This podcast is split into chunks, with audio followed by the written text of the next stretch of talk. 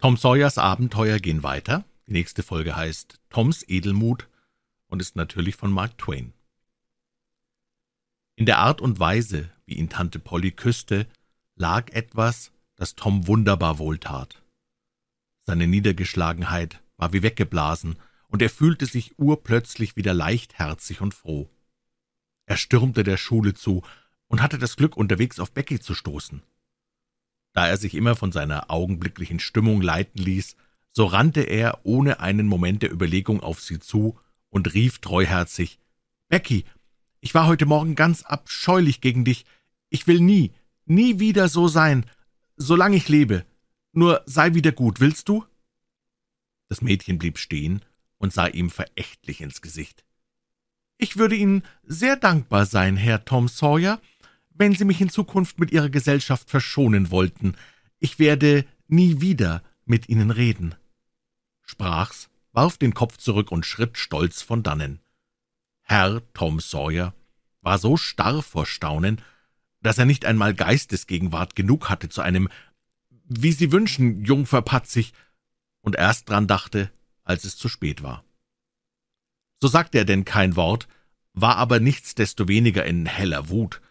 Er schlich nach dem Schulhof und wünschte sich nur, sie wäre ein Junge, und er könnte sie durchbläuen für diese unerhörte Beleidigung. Als er gerade in ihre Nähe kam, schleuderte er ihr eine beißende Bemerkung ins Gesicht. Sie entgegnete im selben Ton, und der Bruch war vollständig. Becky konnte in ihrem Racheeifer kaum den Beginn des Unterrichts erwarten, so brannte sie darauf, Tom seine Prügel für das verschmierte Buch erhalten zu sehen. Wenn sie je noch den Schatten eines Zweifels in sich verspürt hatte, ob sie Alfred Temple nicht doch angeben wolle, so war derselbe durch Toms letzte Liebenswürdigkeit auf Nimmerwiederkehr verscheucht. Das arme Ding. Sie ahnte nicht, welch drohendes Unheil über ihrem eigenen Haupte schwebte, der Lehrer, Herr Dobson, ein Mann in mittleren Jahren, hegte einen übertriebenen, unerfüllbaren Ehrgeiz in der Brust. Der Traum seines Lebens war gewesen, ein Arzt zu werden, seine Armut aber hatte es gefügt, dass nur ein Volksschullehrer aus ihm wurde. Jeden Tag griff er, wenn die verschiedenen Klassen beschäftigt waren, zu einem geheimnisvollen Buche, in das er sich eifrig vertiefte. Dasselbe hielt er strenge unter Schloss und Riegel. Jedes seiner Schulkinder brannte vor Neugierde, einmal einen Blick hineinwerfen zu können, nie aber wollte sich die Gelegenheit hierzu bieten. Jedes der Kinder, Knaben und Mädchen, hatte seine eigene Ansicht über das Buch, aber niemals war es gelungen, Näheres zu erfahren. Als eben Becky an der offenen Tür des Zimmers vorüberhuschte, bemerkte sie, dass der Schlüssel des Pultes steckte. Das war ein köstlicher Moment, der ausgenutzt werden musste. Sie blickte sich rasch um und sah sich ganz unbeobachtet, im nächsten Augenblick hielt sie das Buch in Händen. Das Titelblatt Anatomie von Professor so und so diente nicht dazu, sie über den Inhalt aufzuklären. So begann sie denn hastig, die Blätter umzuwenden. Gleich zu Anfang kam sie auf ein wundervoll koloriertes Bild, eine menschliche Figur. Im selben Moment fiel ein Schatten auf das Buch. Tom Sawyer trat zur Türe herein und erhaschte noch einen Blick auf das Bild. Hastig wollte Becky das Buch schließen, hatte aber in ihrer Aufregung das Unglück, das Bild von oben bis beinahe zur Mitte durchzureißen. Das Buch flog ins Pult, sie drehte den Schlüssel um und brach in bitteres Schluchzen aus, vor Scham und Ärger. »Tom Sawyer«, rief sie, »du bist doch so gemein, wie du nur sein kannst, einen so zu überfallen und auszuspionieren, was man tut. Wie konnte ich denn wissen, was du dir zu schaffen machst? Du solltest dich vor dir selber schämen, Tom Sawyer. Jetzt wirst du hingehen und mich verklatschen beim Lehrer und, Herr du, mein Gott, was fange ich an? Ich bin noch niemals geschlagen worden in der Schule und heut, heut haut mich der Lehrer sicherlich durch. Dann, als Tom nichts antwortete, stampfte sie mit dem kleinen Fuße auf und rief, »Na, dann sei so gemein und verrat mich, wenn dir es Spaß macht, aber wart, dir blüht auch nichts Gutes. Denk nur an mich, niederträchtig, niederträchtig!« Und mit einem erneuten Strom von Tränen stürzte sie davon. Tom stand ordentlich betäubt, ob solch vulkanischen Ausbruchs. Dann sagte er zu sich selber, was so ein Mädel für einen Närrin ist, noch niemals Prügel gekriegt, Herrgott, was liegt mir an einer Tracht, mehr oder weniger. So sind aber die Mädels, so dünnfällig und hasenfüßig. Es fällt mir gar nicht ein, sie zu verklatschen, aber es kommt doch heraus. Der alte Dobson wird natürlich fragen, wer es war, und wenn keiner antwortet, fragt er eine nach dem anderen, dann merkt er es schon am Gesicht. So ein Mädel verrät sich immer selber, da ist kein Schneid drin. Die Sache ist kritisch für das arme Ding, die Becky. Kriegen tut sie es, ist kein Zweifel. Na, mir kann's recht sein. Die sähe mich auch von Herzen gern in derselben Klemme. Mag sie zusehen, wie sie's ausbadet. Tom gesellte sich dem Haufen der lärmenden Kameraden draußen wieder zu. Bald darauf erschien der Lehrer und der Unterricht begann. Die Studien zogen Tom nicht sehr an. Jedes Mal, wenn er zu den Mädchen hinübersah, beunruhigte ihn Beckys Gesicht. Genau genommen hatte er gar keine Ursache, sie zu bemitleiden. Und doch mochte er tun, was er wollte. Er konnte sich des Mitleids nicht erwehren. Jetzt entdeckte der Lehrer das besudelte Lesebuch, wodurch Toms ganze Aufmerksamkeit für seine eigenen Angelegenheiten in Anspruch genommen wurde. Das rüttelte auch Becky aus ihrer Gramversunkenheit auf, und sie folgte den Vorgängen mit großer Aufmerksamkeit.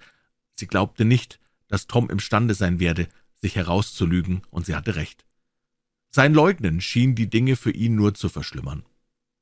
Als dann die Verhandlung den Höhepunkt erreichte, trieb es sie förmlich aufzuspringen und Alfred Temple anzugeben, doch zwang sie sich zur Ruhe, denn sie sagte sich, »Tom, klatsch doch, dass ich das Bild zerrissen hab. Ich sag kein Wort, und wenn's ihm ans Leben geht.« Tom steckte seine Prügel ein und schritt auf seinen Platz zurück, durchaus nicht niedergeschlagen. Er dachte selber, es sei möglich, dass er die Tinte übers Buch geschüttet, ohne es zu wissen. Dergleichen konnte ja passieren.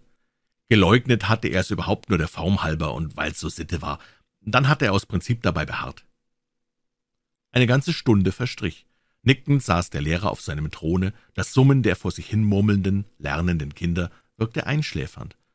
Allmählich rappelte sich Herr Dobson in die Höhe, gähnte, schloss sein Pult auf, griff nach seinem Buch und fingerte daran herum, unentschieden, ob er es nehmen solle oder nicht.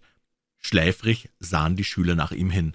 Zwei derselben verfolgten sein Tun mit gespannten Blicken. Noch immer schien Herr Dobson nicht entschieden. Endlich nahm er das Buch zur Hand und lehnte sich in seinen Stuhl zurück, um zu lesen. Tom warf einen raschen Blick auf Becky. Diese starrte um sich wie ein gehetztes Reh, das den todbringenden Lauf auf sich gerichtet sieht, so hilflos, so verzweifelt.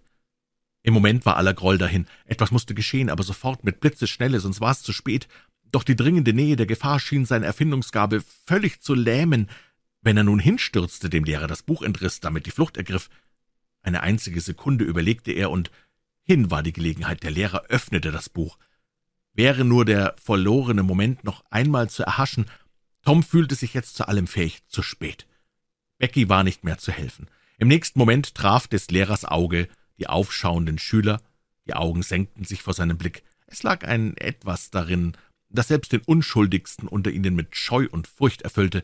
Eine Pause entstand, während welcher man wohl bis zehn zählen konnte. Der Lehrer schien Kraft sammeln zu müssen. Dann kam's.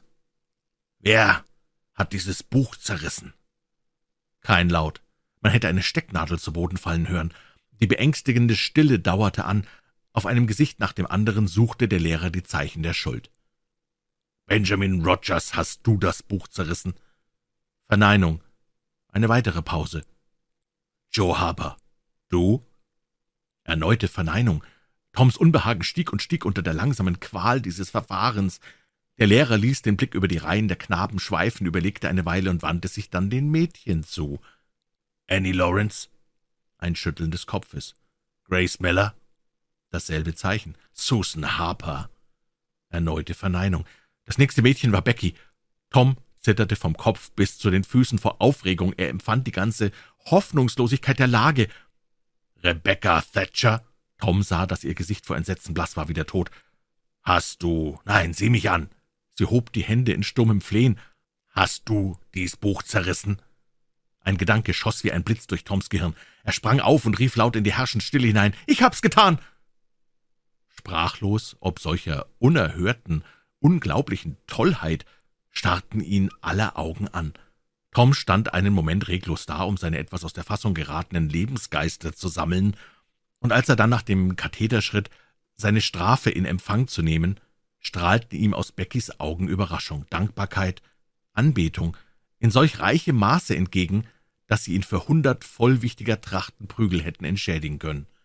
Begeistert durch den Edelmut seiner eigenen Tat, entschlüpfte ihm auch nicht der leiseste Schrei bei der nun folgenden Züchtigung der unbarmherzigsten, die Herr Dobson in seinem Leben austeilte.